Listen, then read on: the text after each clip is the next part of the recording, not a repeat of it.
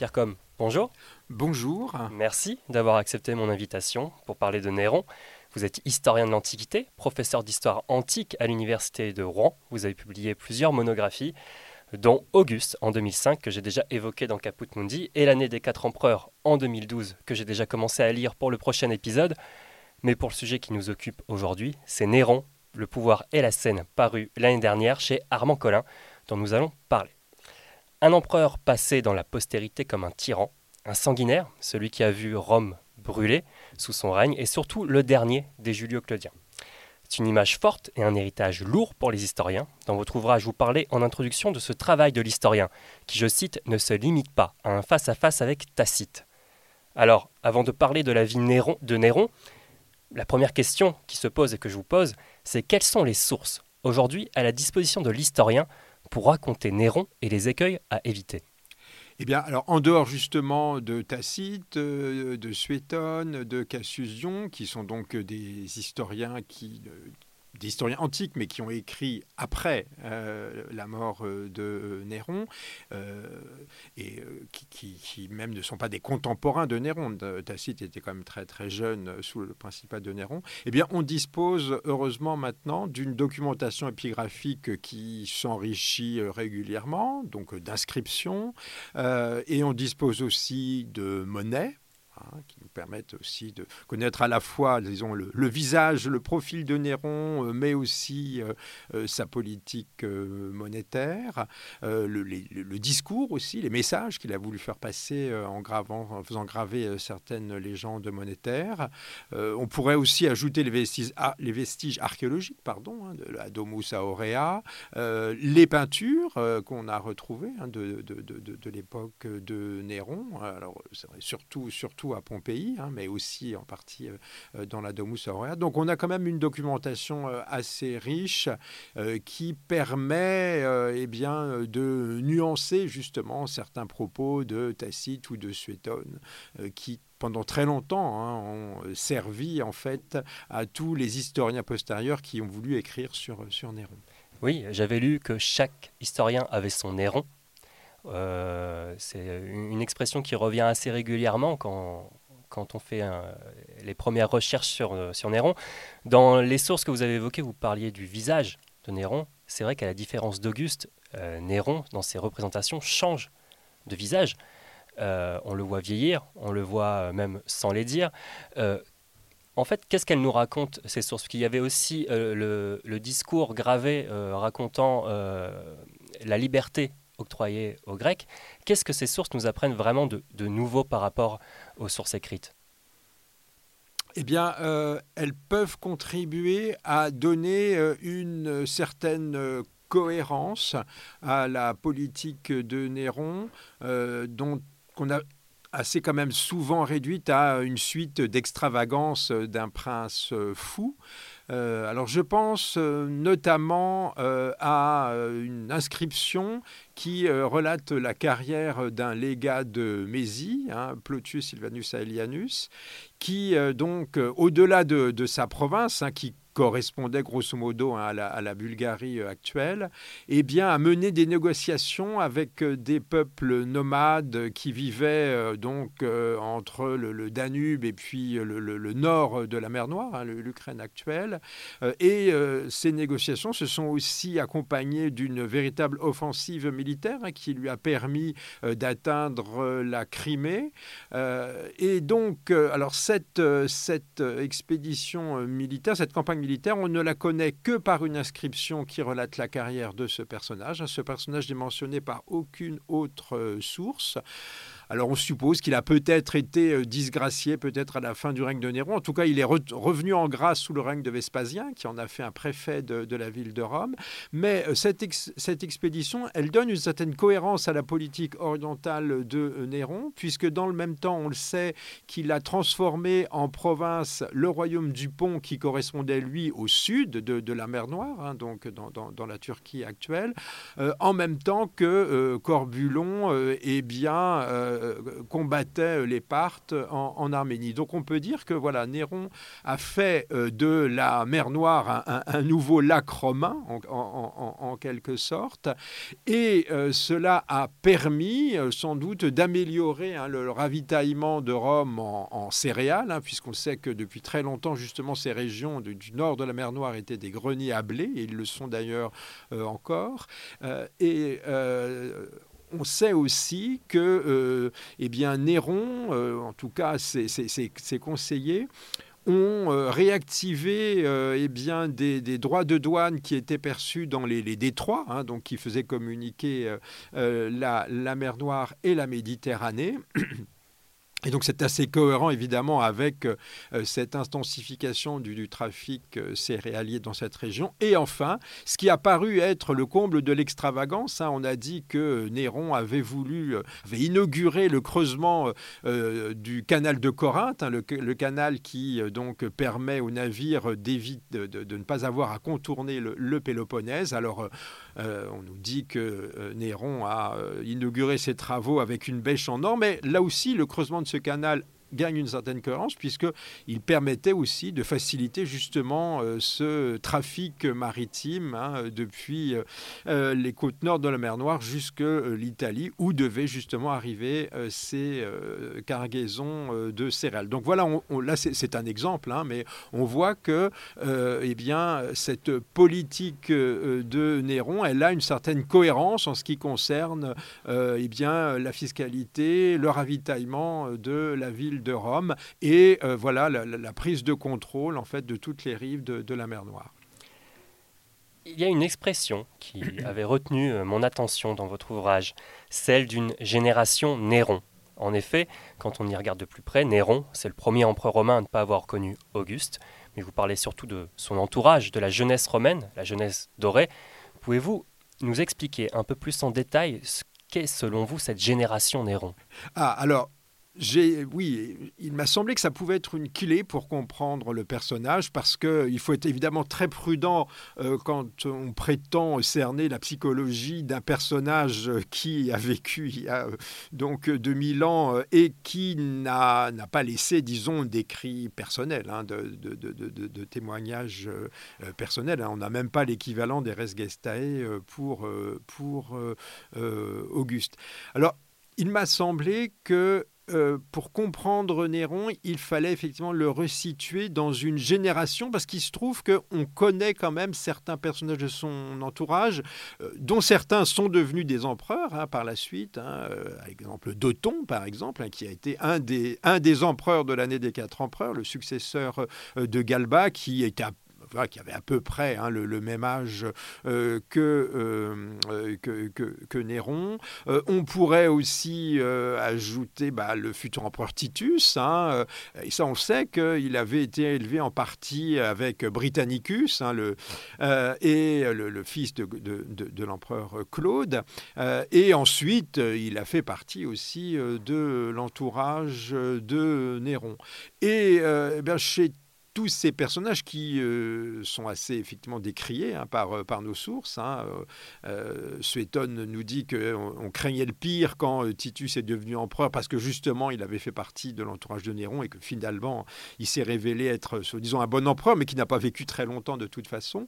Mais on, constate que voilà ces personnages eh bien, manifestaient un peu un, goût commun avec Néron pour les spectacles, la littérature grecque les courses, euh, les, courses de chars, le théâtre. Euh, et c'est aussi pour ça qu'en annexe euh, de mon livre, j'ai placé une lettre de Pline le Jeune qui m'a paru intéressante parce que, eh bien, Pline le Jeune, dans cette lettre, parle d'un de ses amis, un de ses jeunes amis, qui s'appelait Humidius Quadratus, et euh, il le présente vraiment comme un modèle de vertu, comme un, comme un exemple. Et euh, il, euh, il, parle de cet Humidus Quadratus à propos du décès de sa grand-mère, Humidia Quadratia. Et eh bien, il présente cette femme comme une femme un peu extravagante justement parce qu'elle entretenait une troupe de théâtre, elle adorait les spectacles et la pantomime. Et ça paraissait assez bizarre et incongru à son petit-fils, parce qu'on était à cette époque, bah, à l'époque de Trajan, au deuxième siècle euh, de notre ère. Voilà, on est deux, en quelque sorte deux, générations plus tard, et on constate que finalement, eh bien, les, euh, les hommes de cette génération là, qui, vit sous Trajan ont du mal à comprendre euh, voilà, les, goûts et les, les, divertissements justement de cette génération. Et cette Humidia Elle était, disons-le aussi, à peu près hein, de la, génération de Néron. Elle était un peu plus âgée. Mais voilà, on, constate que, eh bien, au siècle suivant, en quelque sorte, eh bien, euh, on a eu, on a dû, les, Romains, les aristocrates romains euh, de, de, cette époque ont un peu de mal peut-être à comprendre justement les goûts euh, et les passe-temps de ces générations précédentes. Donc, euh, il n'y a pas seulement, je dirais, chez euh, Suétone et Tacite une hostilité envers Néron, la volonté d'en faire un personnage négatif, mais il y a peut-être aussi un manque de compréhension justement pour euh, eh bien, ces, aristocrates, disons, de, la génération de Néron. Il faut dire que l'aristocratie quand même s'était renouvelée justement après la guerre civile qui avait suivi la mort de Néron. Ce n'est plus exactement hein, les, les, les. On voit entrer au Sénat à ce moment-là pas mal de notables venus des provinces et on voit au contraire disparaître progressivement la vieille aristocratie romaine sénatoriale dont, certaines lignées remontaient à l'époque républicaine. Les cinq premières années de Néron au Principat sont souvent qualifiées d'âge d'or. Il obtient tous les honneurs sans, sans forcer, même le titre de père de la patrie qu'il avait refusé au début de son règne, car trop jeune, mais il finit par l'accepter euh, seulement l'année suivante. Il est acclamé plusieurs fois impérator sans mettre les pieds dans une caserne. Qu'est-ce que ça nous dit? Le jeune âge du prince, son absence d'effront, l'influence de sa mère dans la vie politique, qu'est-ce que ça nous raconte sur la nature du principat? Qu'est-ce qui diffère des, précédents, notamment Auguste, Tibère, euh, Caligula, c'est un peu un cas particulier, et même Claude. Qu'est-ce qui, est-ce qu'il y a quelque chose qui change avec le principat de Néron?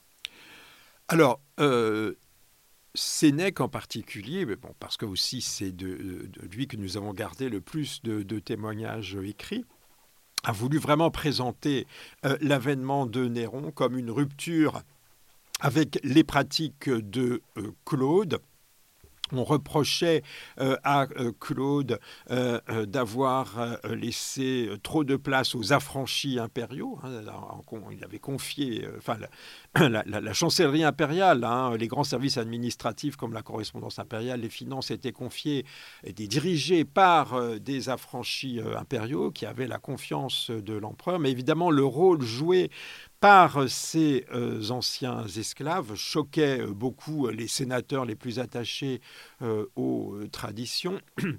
Claude avait également procédé à certaines condamnations de, de, sénateurs. Alors évidemment, après, ce qui s'est passé plus tard sous Néron, ça apparaît peu, mais à l'époque, ça avait beaucoup quand même choqué certains sénateurs. Et donc, voulu, Sénèque a vraiment voulu présenter l'avènement de Néron comme une rupture par rapport au règne euh, précédent, euh, mais euh, aussi comme un retour justement vers ce qui était supposé avoir été les bonnes pratiques de l'époque augustéenne. Hein, parce qu'il faut jamais oublier que euh, Néron tirait une grande partie, euh, même l'essentiel de sa légitimité, du fait qu'il euh, était un arrière-arrière-petit-fils d'Auguste, ce qui le rendait plus légitime que Britannicus, qui était pourtant hein, le, fils du prédécesseur immédiat de Néron, à savoir Claude. Donc il fallait vraiment présenter justement l'avènement de Néron comme une sorte d'âge d'or. Alors, moyennant quoi, quand même, ce, euh, cette, euh, ce, euh, ce quinquennat, en quelque sorte, ce premier quinquennat de Néron, il a quand même été marqué par des, disparitions violentes, hein, bah, notamment Britannicus, hein, qui est éliminé un an après, hein, moins d'un an après l'avènement de Néron, par aussi l'élimination de certains sénateurs qui pouvaient aussi se présenter comme des descendants d'Auguste et, euh, certains euh, donc ont été éliminés par euh, les bons soins d'Agrippine. En outre, ces cinq premières années de Néron, elles se caractérisent aussi par une lutte d'influence hein, entre d'un côté Agrippine et puis de l'autre Sénèque et, Burrus qui entendent limiter la, place d'Agrippine dans la vie politique parce que c'est aussi ce qu'on avait reproché à Claude, hein, le fait que ces femmes avaient joué un rôle trop, important. donc c'est quand même une période de rivalité. Hein. D'après ce qu'on peut savoir du personnel politique, il y a beaucoup évidemment de proches de Sénèque et de Burrus qui occupent des places importantes, mais euh, Agrippine essaye aussi de placer ses protégés. Donc ça se termine par euh, l'élimination euh, brutale d'Agrippine. Hein. mais d'un certain point de vue, on peut aussi placer un, tournant du règne plutôt autour des années 62-64 de, notre ère, euh, quand euh, Burrus, le préfet du prétoire, meurt, euh, Sénèque prend sa retraite, et là c'est un peu un nouveau personnel politique qui se met en place autour d'un des nouveaux préfets du prétoire, un Tigelin, qui est volonté présentée comme l'âme damnée de Néron, mais qui joue effectivement un rôle politique important Hein, dans, les, euh, dans les dernières années du règne de, Néron. Vous avez beaucoup écrit sur l'armée romaine, et bien que Néron ne soit pas allé au front, on en a parlé tout à l'heure, euh, dans un article de janvier 2023, l'histoire qui évoquait votre ouvrage avait titré Néron en Ukraine. On en a discuté euh, tout à l'heure.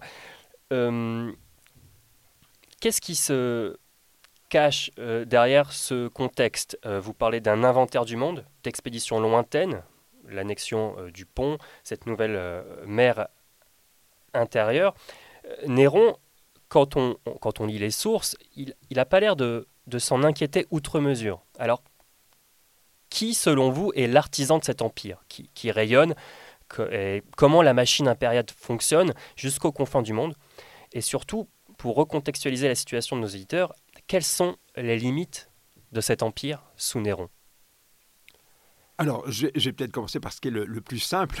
la réponse la plus simple, c'est les, limites de l'Empire euh, sous le règne de Néron. Eh bien, alors, euh, sous le règne de Néron, pour, euh, disons, simplifier les choses, on peut dire que voilà, l'ensemble de la Méditerranée est un lac romain, hein, c'est-à-dire que tout le pourtour de la Méditerranée est constitué de provinces romaines.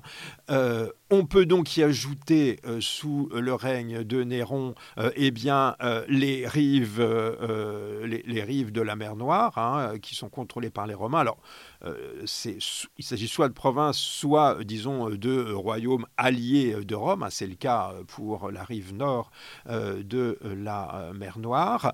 Euh, alors, au-delà, alors vers, vers le nord, eh bien, les provinces romaines s'étendent même donc bien au-delà de la Méditerranée, hein, puisque la Bretagne hein, a été conquise par Claude.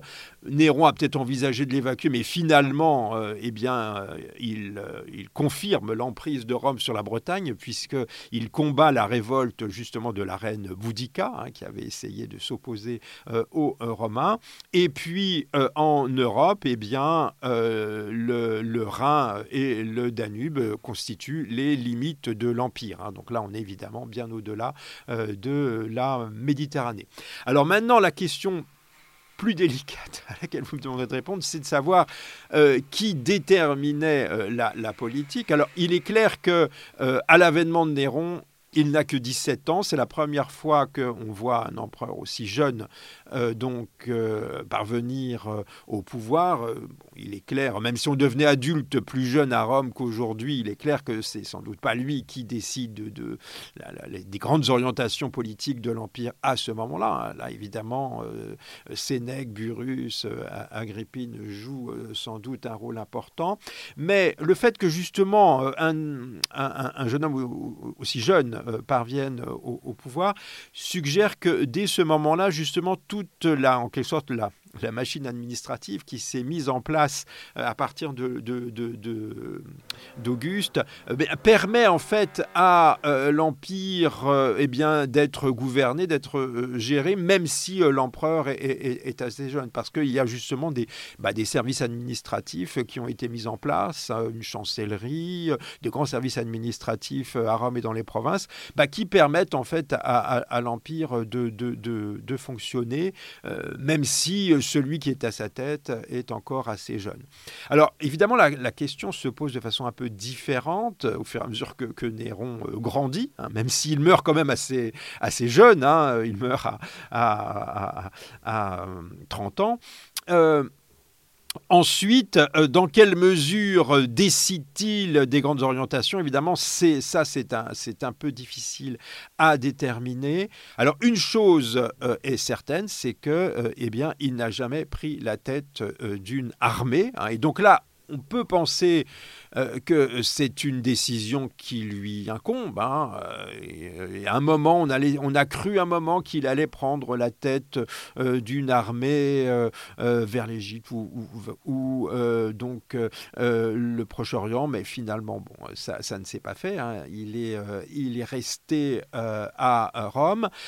et on peut dire que ça, ça a eu des conséquences importantes parce que, eh bien, euh, le prestige euh, que euh, pouvaient apporter justement ces grandes expéditions militaires menées aux confins du monde connu, hein, que ce soit justement vers la mer Noire, vers l'Arménie, où donc il y a eu aussi certaines expéditions menées en, vers, en remontant la, vallée du, Nil, ou une exploration, paraît-il, des routes de l'Ambre. Et eh tout ce, prestige eh bien, ne revenait pas euh, au, prince, hein, à Néron. Hein. Je pense aussi euh, aux, expéditions en Bretagne, aux campagnes militaires en Bretagne, hein, menées euh, contre Boudica et puis même menées donc en direction du, pays de Galles actuel. Tout cela, eh bien, ne n'apportait pas de prestige à l'empereur, mais apportait du prestige à, eh bien, à ceux qui commandaient ces expéditions, qui normalement n'étaient que des délégués euh, de Néron.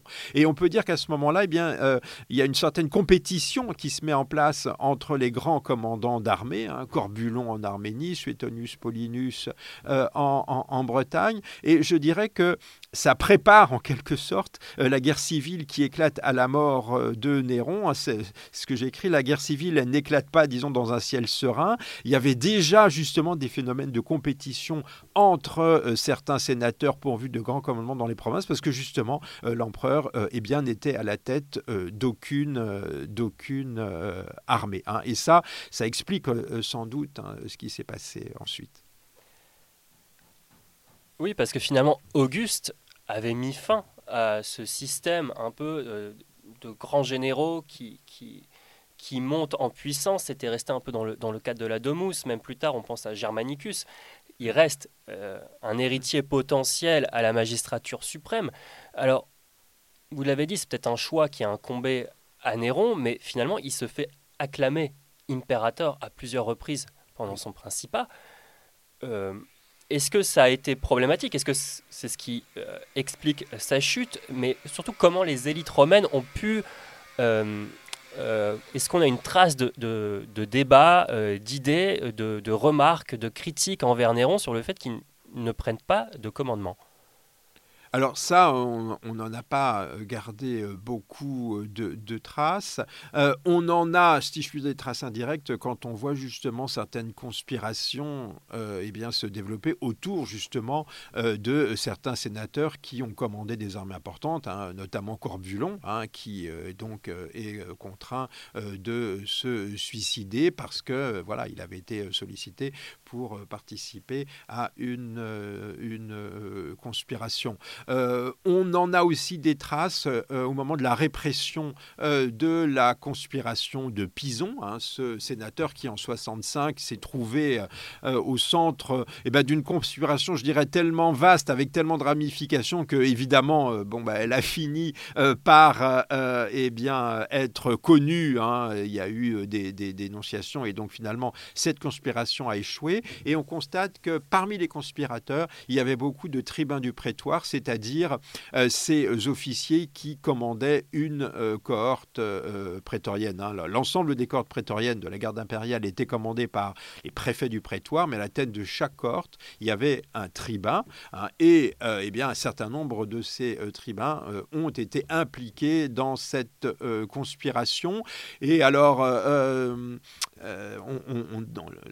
les, auteurs anciens, hein, ou, Tacite, bon, prêtent justement certaines paroles justement à ces tribuns quand ils sont interrogés hein, avant d'être d'être condamnés, et on les voit justement reprocher à Néron, eh bien, l'assassinat de sa mère, la façon dont il gouverne l'empire, et justement son, son rapport à, à l'armée. Parce que à la fin ce qui manque à Néron, finalement, c'est une armée. Il est euh, le seul, il est isolé, il y a une guerre civile qui est en train d'émerger, et finalement, on constate que, que Néron est tout seul, et qu'il n'a pas la force, euh, qu'il n'a pas les, la main pour, euh, pour vraiment riposter. Alors, il y avait des, troupes qui normalement commençaient à être rassemblées pour une expédition que Néron projetait en direction du Caucase, semble-t-il. Euh, le problème, c'est que Néron a surtout à ce moment-là tardé à prendre la mesure de ce qui se passait euh, en Gaule.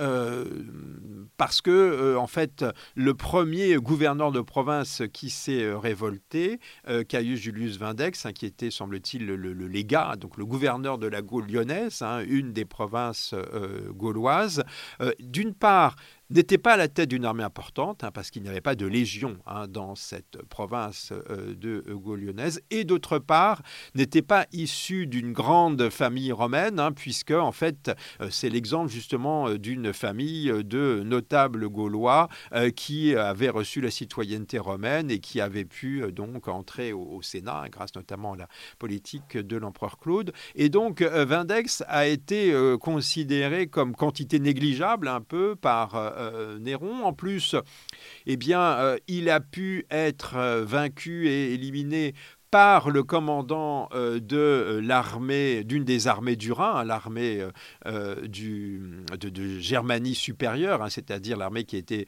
rassemblée sur le cours supérieur du Rhin, hein, qui était donc commandée par Verginius Rufus et qui a écrasé donc Vindex. Donc Néron a pu croire à un moment que la, la révolte allait être facilement réduite.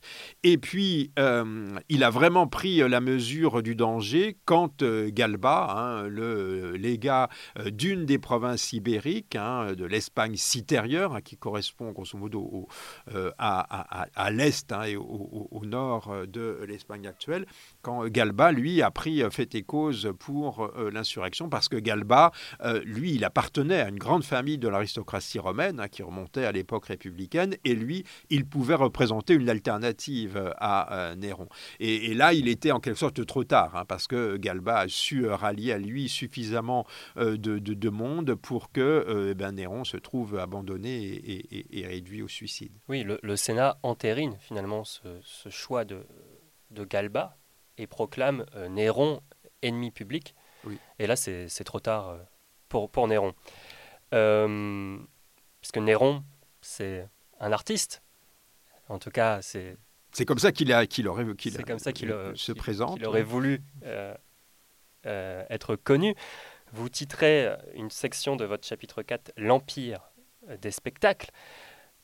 Qu'est-ce qu'on sait de justement cette facette de ce personnage, l'artiste Finalement, il n'y a que les sources qui, écrites qui peuvent nous le raconter.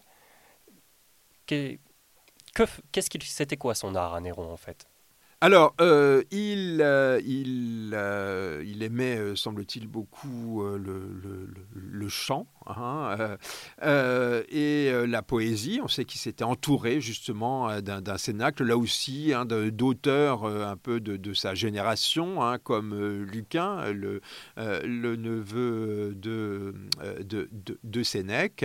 donc voilà, c'est le type d'art qu'il prisait beaucoup.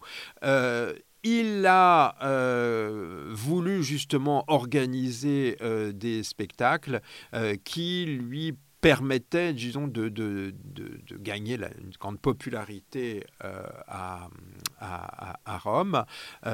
mais il a, dans un premier temps, il ne s'est pas produit en public. Hein. ça s'est fait, disons, progressivement.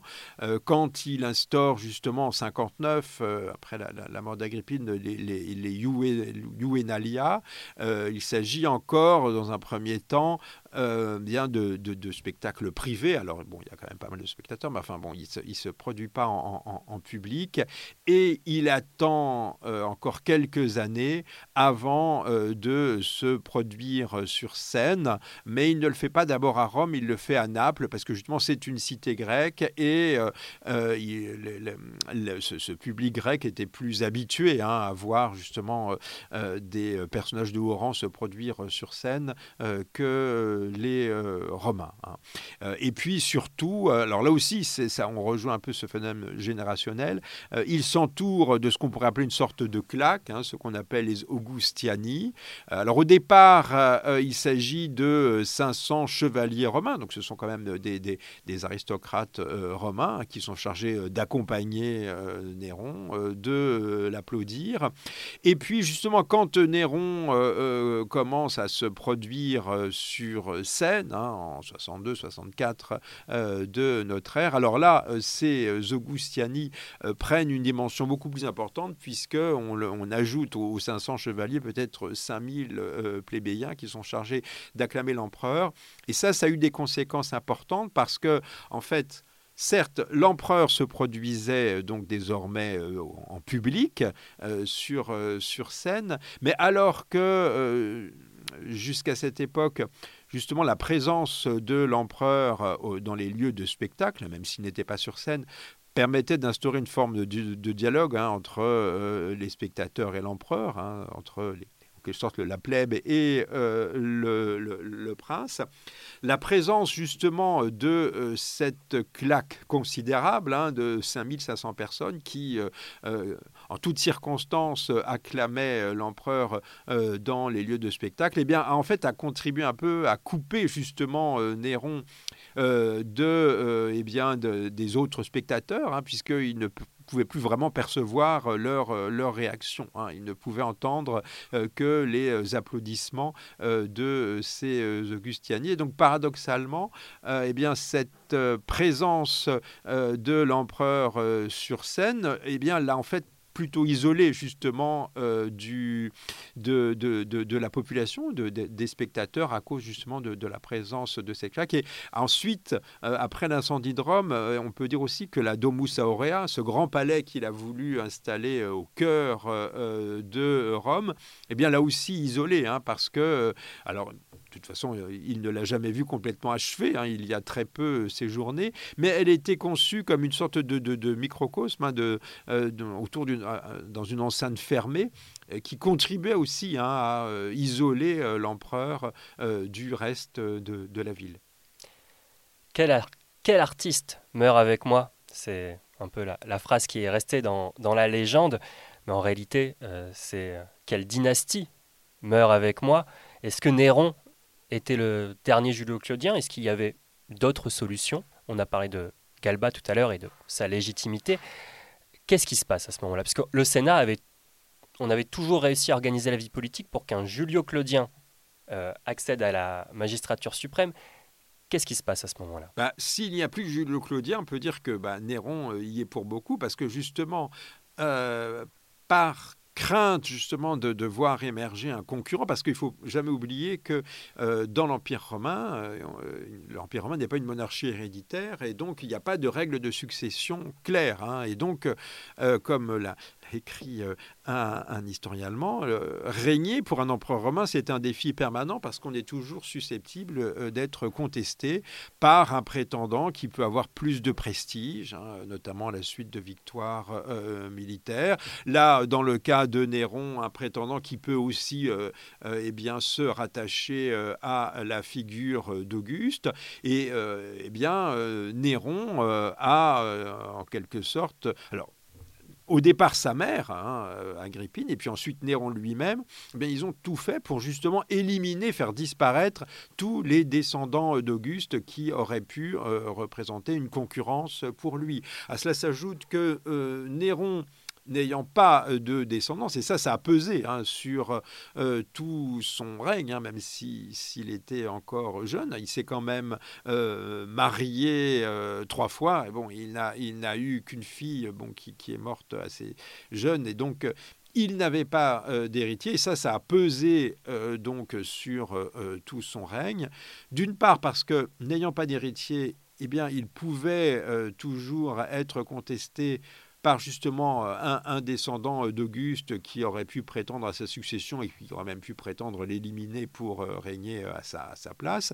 Et c'est peut-être aussi cela qui peut expliquer euh, son euh, absence des, des, champs de, bataille. Hein, euh, je reviens à, la question de, de, tout à l'heure, parce que s'il n'est pas, s'il n'a pas pris la tête d'une armée, c'est aussi parce que lui-même ou son entourage pouvait craindre que, eh bien, en cas eh bien, de mort au combat, de, graves blessures, eh bien, il n'y ait personne justement pour, pour, lui, pour lui, lui, succéder.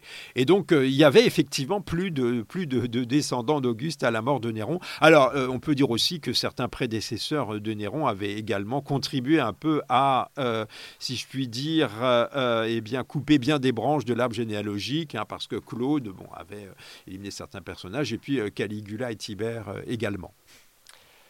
Pour finir, j'aimerais parler d'un sujet fascinant que j'ai pas eu le temps de, de développer dans mes lectures, les faux Nérons simplement, qu'est-ce que c'est que cette histoire de faux Néron qui apparaît euh, après sa mort? Eh bien, effectivement, oui. Euh, assez vite d'ailleurs, hein, parce que dès l'année 69 euh, de, de Notre-Dame, donc un an après la mort de Néron, en pleine guerre civile, on voit eh bien, en, Orient un, personnage se présenter comme Néron. Euh, alors, il y a plusieurs phénomènes qui expliquent cela. Euh, très concrètement, euh, eh bien, à, sa mort, Néron n'a pas eu droit euh, aux funérailles euh, impériales traditionnelles, hein, dont le, cérémonial, en quelque sorte, avait été fixé par euh, Auguste lui-même, hein, c'est-à-dire que on faisait défiler le cercueil avec une effigie de, l'empereur, et puis, et bien ensuite, l'empereur défunt était incinéré sur un immense bûcher dressé sur le champ de Mars, et puis quand l'empereur était divinisé, on faisait voler un aigle Hein, qui était censé montrer que voilà, l'empereur défunt avait rejoint les dieux. Et donc, euh, le, décès d'un empereur était un phénomène avéré, euh, aisément euh, vérifiable. après son suicide, Néron euh, a reçu quand même des euh, honneurs funèbres, mais comme s'il était un simple particulier. Hein. C'est-à-dire qu'apparemment, ce sont, euh, alors c'est son ancienne concubine, hein, la franchie actée, et puis euh, ces euh, anciennes nourrices hein, qui euh, ont procédé aux, honneurs funèbres, à l'incinération, et puis ensuite ces, ces, cendres auraient été déposées dans le, le, mausolée, non pas le mausolée d'Auguste, hein, mais dans le tombeau familial de son père, disons biologique, hein, Domitius Aenobarbus. C'était une grande famille aussi de l'aristocratie romaine républicaine. mais voilà, il n'y avait pas eu, il y avait pas eu beaucoup de, témoins hein, de ces funérailles. Alors, un, affranchi de Galba présent sur place avait bien certifié à Galba que, Néron était mort, mais voilà, ça pouvait euh, laisser euh, une certaine, certaine marge de manœuvre à euh, des imposteurs cherchant à se faire passer pour Néron. Et en plus, euh, alors, euh, ces imposteurs, ils apparaissent toujours en Orient, hein, euh, où Néron avait gardé une certaine popularité dans le, dans le monde grec. Hein. Il n'y a pas de faux Néron en, en, en, Occident. Et en plus, ils ont souvent bénéficié eh bien, du soutien des souverains parthes, euh, d'une part parce que voilà, euh, les Parthes avaient fini par conclure un, traité avec Néron hein, à propos de l'Arménie, et donc le, frère du roi euh, des Parthes hein, était devenu roi d'Arménie, et donc Vologès Ier, hein, le, roi parthe de, l'époque, eh avait pris prétexte justement de son accord passé avec Néron pour dire qu'il allait soutenir cet imposteur. C'était aussi évidemment une façon pour lui d'entretenir l'agitation l'agitation et les troubles dans l'Empire romain. Donc il y a eu, il y a eu effectivement deux, deux faux Néron, un premier donc en 69 et puis un autre beaucoup plus tard sous, sous, sous, Domitien hein, en euh, sous Titus et Domitien dans les années 80 de, de, notre ère. Euh, bon, ça, ça, montre que Néron avait gardé, disons, une certaine euh, popularité, une certaine aura en, en, Orient. Une popularité vis-à-vis de qui? Vis-à-vis de, des citoyens, vis-à-vis de, de, de la populace, vis-à-vis des dignitaires euh, Alors, qui, euh, soutient ces faux Alors, euh, le, premier faux Néron, il a aussi bénéficié, si je puis dire, de, de la guerre juive, hein, c'est-à-dire des opérations militaires des Romains contre les, les insurgés juifs. Hein. on est un an avant la destruction du temple de Jérusalem. Donc, il faut imaginer qu'il y avait dans cette armée romaine en Orient eh bien, des, des, des, des Hein, euh, ce qu'on pourrait appeler des, soldats perdus, qui a, manifestement soutenu à ce moment-là euh, donc euh, le faux Néron. Et puis il faut jamais, faut pas oublier que en, Grèce, Néron était resté très populaire puisque vous y avez fait allusion tout à l'heure, il avait proclamé la liberté des Grecs et donc il avait exempté les Grecs d'impôts. Donc ça évidemment, ça avait été bien vu là de, de tous les Grecs, bah, des, Grecs, des, notables, hein, des, plus riches, qui, devaient euh, s'acquitter euh, d'impôts euh, importants. Donc oui, ceux-là donc, restaient reconnaissants à, Néron d'avoir pris cette mesure. en revanche, évidemment, Vespasien est revenu hein, sur cette abolition des impôts pour, pour les Grecs. Et alors, c'est peut-être pour ça que, et ensuite, le, second faux Néron, hein, celui des années 80 de notre ère, ben, il a pu justement s'appuyer peut-être sur le regret hein, de certains contribuables grecs qui regrettaient euh, donc euh, cette euh, mesure fiscale de Néron. Merci Pierre Com. Eh ben, c'est moi qui vous remercie de, votre invitation. Merci pour, pour vos réponses claires et précises qui, qui vont aider nos éditeurs. Je le rappelle, Néron, le pouvoir et la scène, aux éditions Armand Collin, pour en savoir plus.